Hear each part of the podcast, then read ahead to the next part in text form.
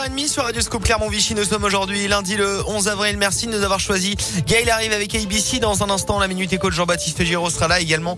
Et puis l'actu 100% local avec euh, Colin Cotte et l'ensemble des résultats de la présidentielle en Auvergne. Bonjour Colin. Euh, bonjour Alexis, bonjour à tous. Et à la une de l'actualité ce matin, le match retour de 2017. Emmanuel Macron et Marine Le Pen qualifiés tous les deux pour le second tour de cette présidentielle. Ça sera le 24 avril. Le chef de l'État et la leader d'extrême droite obtiennent respectivement 27,6% et 23,4% des voix lors de ce premier tour. Un premier tour de scrutin marqué par l'abstention autour des 25% et aussi par le score de Jean-Luc Mélenchon, le chef de file de la France insoumise, se hisse à la troisième place avec 21,9% des suffrages exprimés. Il améliore légèrement son score d'il y a cinq ans.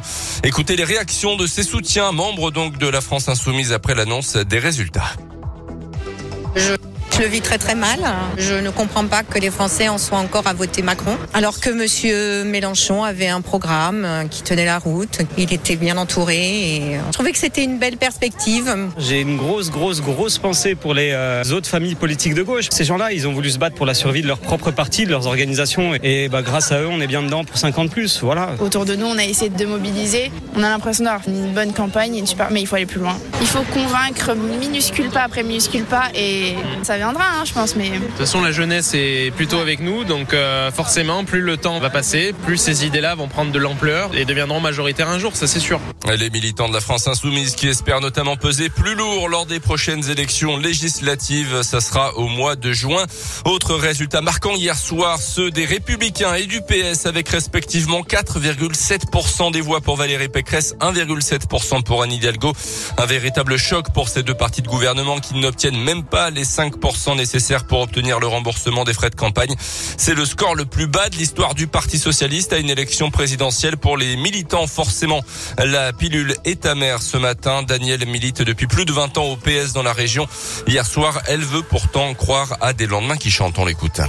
C'est un échec pour nous et vraiment on est très déçus parce que euh, nous sommes militantes et tout, nous faisons vraiment beaucoup de choses et quand on voit qu'il n'y a pas de résultat, on est on est déçus. C'est la dernière semaine, les gens ont dit on va voter utile, on va euh, voter Mélenchon.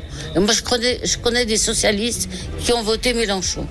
Mais moi je pense que le Parti socialiste peut reprendre, peut se remettre. Dans les années d'avant, il y a eu des où on était très bas, où on a pu remonter.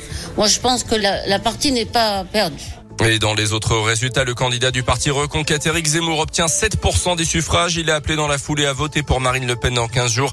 Moins de 5% pour l'écologiste Yannick Jadot. Plusieurs candidats, dont Jadot justement, mais aussi Roussel et Pécresse, sont appelés à voter pour le président le, sortant le 24 avril. Euh, le président sortant Emmanuel Macron qui débute dès aujourd'hui sa campagne pour le second tour avec un déplacement dans les Hauts-de-France sur les terres de Marine Le Pen. Au niveau local, dans le Puy-de-Dôme, chez nous, Emmanuel Macron obtient 28% des voix, 21,8 8% pour Marine Le Pen, quasiment au même niveau euh, que Jean-Luc Mélenchon. Un second tour qui s'annonce d'ores et déjà serré au niveau national selon les enquêtes parues hier soir.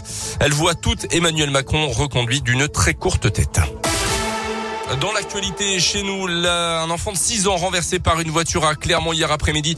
Ça s'est passé rue Guidemer, blessé à la tête et à une jambe. Selon la montagne, il a été transporté au CHU, mais son pronostic vital n'est pas engagé. Le conducteur n'aurait pas commis de faute et n'avait pas bu d'alcool. Et puis la fin de la 31e journée de Ligue 1, Marseille l'a emporté 2-0 contre Montpellier. Je rappelle aussi le carton du Paris Saint-Germain sur la pelouse du Montpied. Fausse au Clermont Foot 6 buts. Vous n'étiez pas obligé de le rappeler. Ah bah oui, mais bon.